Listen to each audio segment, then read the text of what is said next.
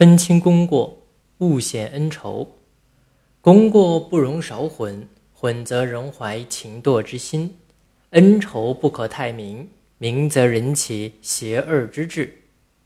这段话的意思是说，功绩和过失一点都不容混淆，混淆了，人们就会变得懈怠而没有上进之心。恩惠和仇恨不能表现得太明显，太明显了，人们就容易产生怀疑、背叛之心。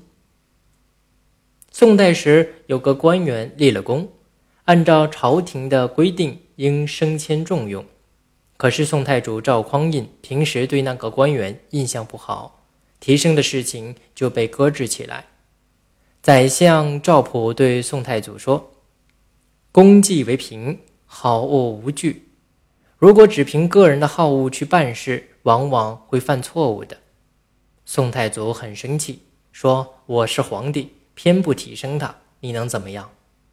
赵普耐心地说：“自古以来，刑用于惩罚，赏用于奖酬，是公理所在。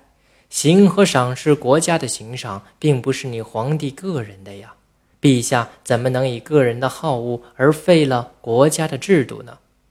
宋太祖见他说的有理，只好照章办事。功过不分，容易挫伤人的积极性，使人丧失进取心；恩仇不分是不可能的，但不要分得太明，分得太明易使自己起二心，尤其是对原本亲近的人。譬如在婚姻生活中。